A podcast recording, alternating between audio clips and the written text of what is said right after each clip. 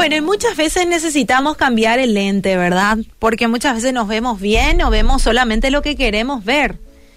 Y todo depende del color del cristal con que se mira, decía un dicho muy interesante. Y esto no escapa de la realidad. Y la verdad es que en la vida podemos ver cada reto, cada cambio, cada pérdida, cada error, como algo para aprender. Si nos colocamos al despertar los lentes de la eternidad, vamos a vivir más contentos, te puedo asegurar. Porque vamos a mirar con una mejor perspectiva. Siempre dije que la felicidad es una decisión, nunca es permanente. Pero si estamos claros en cuanto a que esta vida es un periodo corto de tiempo, que es una preparación, tal vez vamos a vivir menos estresados y más enfocados en la eternidad, en una vida mejor y para siempre nos va a dar otra perspectiva. En Filipenses 4:6 dice un versículo que me encanta y que lo apliqué en mi vida el año pasado, desde el año pasado lo apliqué en mi vida y, y lo sigo aplicando, ¿sí?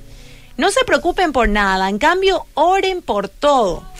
Díganle a Dios lo que necesitan y denle las gracias por todo lo que Él ha hecho. Así van a experimentar la paz de Dios que supera todo lo que podemos entender. Y la paz de Dios cuidará su corazón y su mente mientras vivan en Cristo Jesús. No hay otra cosa que te va a cuidar más que es la paz de Dios. Eso tenés que tener siempre en cuenta. Y que el ser agradecidos y el no preocuparse es dejar en manos de Dios y agradecerle por lo que Él ya hizo. Porque aunque no tenga lo que hoy quiero, el Señor ya hizo mucho por mí, significa este versículo. Y necesitamos ver más claros con, con otros lentes. Por lo general, en la medida que vamos creciendo y tomando responsabilidades, nos preocupamos por cuestiones económicas, hacemos compromisos y queremos obtener y llenamos de cosas. Todo eso se queda no nos llevamos nada, no nos vamos, nos vamos tal y cual como llegamos a este mundo. En Eclesiastés 5:15 dice, todos llevamos al final de nuestra vida tal como estábamos el día que nacimos, desnudos y con las manos vacías. No podemos llevarnos las riquezas al morir.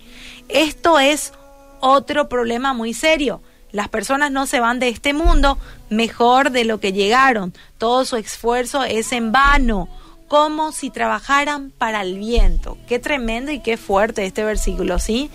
¿Qué nos trata de decir esta, este, esta pequeña porción de que tenemos que disfrutar de la vida? Sí, tenemos que tratar de lograr también objetivos, tenemos que tratar también de ayudar a otros, de ir creciendo día a día, y eso nos trae mucha satisfacción como seres humanos.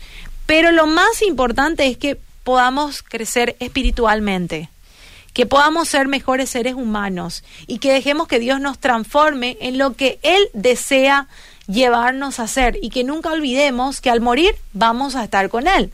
Así que hay que dejar a Dios que haga su obra, porque te puedo asegurar que lo que Dios piensa para tu vida es mucho mejor que lo que vos pensás que podés llegar a ser.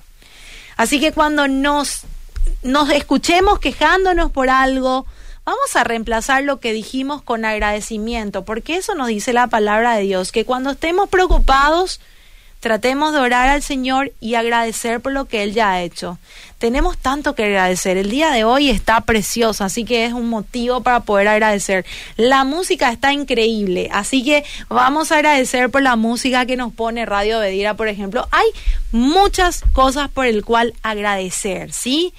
Y muchas veces no tenemos lo que queremos, pero vamos a mirar con esos lentes de eternidad, ¿sí? Vamos a ser más agradecidos, vamos a tener más mejor disposición para el perdón y para servir. Te puedo asegurar que de esa forma vamos a estar sacando una tremenda sonrisa a nuestro Dios. Así que fuerza y arriba y a empezar a mirar con los lentes de la eternidad.